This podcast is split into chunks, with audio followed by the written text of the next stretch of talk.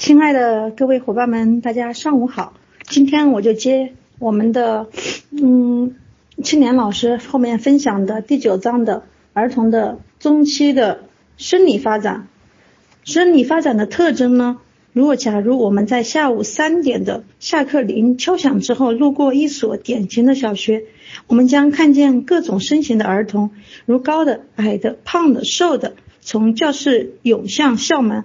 我们看到学龄期的儿童与小与小他们几岁的儿童看起来迥然不同，他们更高，体型多数瘦长而结实，但与过去的几十年相比，现在过度肥胖的儿童的人数有所增加。嗯，身体发育呢，儿童童年中期呢，儿童的发身体发发育是明显的减缓，虽然儿童每天的改变并不显著。但他们在六到十一岁之间呢，所累积的差异还是很惊人的。六岁时还是小孩，十一岁时已经像成人了。儿童在六到十一岁之间，平均每年长高五到七点六厘米，在此期间体重也增长近一倍。女孩的脂肪组织比男孩稍多，这一特征也将一直延续到整个成年期。十岁儿童的平均体重比四十年前重了约五五公斤，男孩大约三十八公斤，女孩大约三十九点五公斤。非美国儿童比白人儿童发展发育更快。营养与睡眠呢？为了维持稳定的生理发育和持续的。消耗学龄期的儿童平均每天需要两千两千四百卡路里的热量，年龄越大需要的越多。营养学家推荐的食谱花样繁多繁杂，包括足量的谷类、水果和蔬蔬菜，以及富含含复杂的碳水化合物的食物，例如土豆、意大利面食、面包和谷类食品。为了避免超重和出现心脏问题。儿童像成年成人一样，从脂肪中获得热量应该只占总摄取热量的百分之三十，而且从饱和脂肪中获得的热量应不超过总量的百分之十。睡眠需要从五岁每天十一个小时降到九岁的十个多小时一点，再到十三岁的九个小时。健康的学龄期儿童在白天应该具备高警惕性，但是睡眠问题。比如熬夜、失眠以及白天瞌睡，在这一时期都很常见。部分原因是随着年龄的增长，许多家长允许儿童自行安排睡眠时间。动作发展呢，在童年中期，动作技能继续发展，但是在大多数文化落后的社会或处于过渡期的社会中，这个年龄段的儿童已经开始工作，成为了家庭的劳动力，尤其是女孩。他们更容易被剥夺游戏的时间和自由。在美国，如今的儿童不再像安班克罗夫特那样在后院野营，他们更多的是坐着不运动。在全美范围内，对有关如何利用时间的日记进行了代表性的抽样调查，发现，与二十世纪八十年代早期的儿童相比，现在的学龄期的儿童每周花在运动和其他户外活动的时间较少，用于。上学和做家庭作业的时间较多，看电视和玩电脑的总时间平每周平均约为十二到十四小时，而这些活动在二十年前基本不存在。嗯，像中期的儿童中期动作发展的行为，六岁的话，一般女孩子在运动的精确性上占优势，男孩在力量性强和复杂程度低的活动上占优势，能够跳跃。七岁的能够。行为是能够闭眼保持单脚平衡，儿童能够在五厘米宽的平衡木上行走，儿童能够精精确的单跳，单脚跳入小方格，儿童能够精确的完成开合跳活动。到了八岁呢，他的行为，儿童的握力达到了五点五公斤，这个年龄段男女同时参加的游戏的数量在达到高峰，儿童能参加以嗯。交替式的节拍跳跃，女孩可以将小球扔至十二米之外。九岁的男孩每秒钟可以跑五米远，啊，男孩可以以小球扔至二十一二十一米之外，十岁的儿童能够判断远方小球的行进路线并进行拦截。女孩每秒可以跑五点二米远，十一岁的男孩立定跳远能够跳到一点五米，比女孩多十五厘米。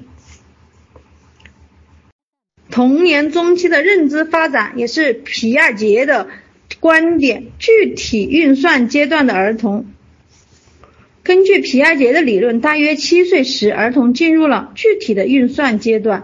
此时，他们能通过心理操作来解决具体实际问题，例如运用推理找到丢失的手套。这一年龄段的儿童的思考具有逻辑性，是因为他们不像之前那么自我中心主义了，能够多方面的综合思考问题。然而，他们的思维仍局限于当前的具体情境。认知发展与前运算阶段的儿童相比，具体运算阶段的儿童能更好地理解空间的概念、因果关系。分类归纳与演绎推理守恒以及数概念，空间关系和因果推理。这个阶段的儿童能更好地理解空间关系，他们对两地间的距离以及往返两地需要的时间有清晰的概念，能够更好地记住行走的路径和沿途的路标。经验对发展空间能力起到了一定作用。走路上学的儿童对家附近的环境更加熟悉，使用地图和模型的能力与获取空间信息的能力都随着年龄的增长而增长。因果判断的能力也在提高，让五到十二岁的儿童在不同情况下预测水天平向哪一侧倾斜。年龄越大的儿童回答的正确率越高。儿童对物体影响天平的。物理性质的理解早于对空间因素的理解。嗯，对于童年中期儿童的部分认知能力的发展能力，我来举一些事例吧。就比如说空间思维啊，丹尼尔呢能够借助地图和或模型寻找隐藏的物体，并且能向其他寻找物体的人提供线索。他能认得从家到学校的路。能够估算两地之间的距离以及往返于两地需要的时间啊，这就是空间思维。那比如说因果判断呢？嗯，道格拉斯知道天平两端的物体的哪些物理性质能影响结果，比如物体的数量可以，而颜色不行。但他还无法考虑空间因素的影响，比如物体的位置。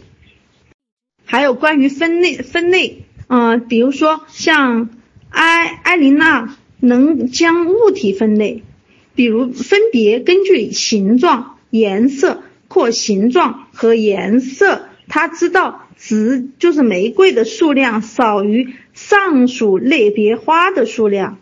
比如说排序和全地性的关系推理，像。凯瑟琳能够对一组木棍按照从短到长的标准排序，并能将一根中等长度的木棍插入其中适当的位置。他知道，如果第一根木棍比第二根长，第二根比第三根长，那么第一根则比第三根长。归纳与演绎推理的推理。是多米尼克能够解决归纳与演绎的问题，并且呢还知道归纳法得出的结论以特定前提为基础的可靠性不如演绎法得出的结论以一般前提为基础。守红呢是七岁的，嗯，弗里比知道，如果一个粘土做的球被揉成了香肠的形状。粘土的总量不会改变，这叫物质守恒。那九岁时呢？他知道揉成的球和香肠的形状，其重量相同。到了青春前期，他知道如果粘土放粘土放入水中，将取代同等体积的水。还有一种就是数概念和计算。比如说，室内就是凯文能够进行心算和数数，并且能够做简单的应用题。嗯，读到最后呢，我们带来一种我思我秀的一些思考，就比如说父母和老师怎样帮助儿童提高推理能力呢？啊，我们带着这个问题，我们结束今天的这个分享，谢谢大家的聆听。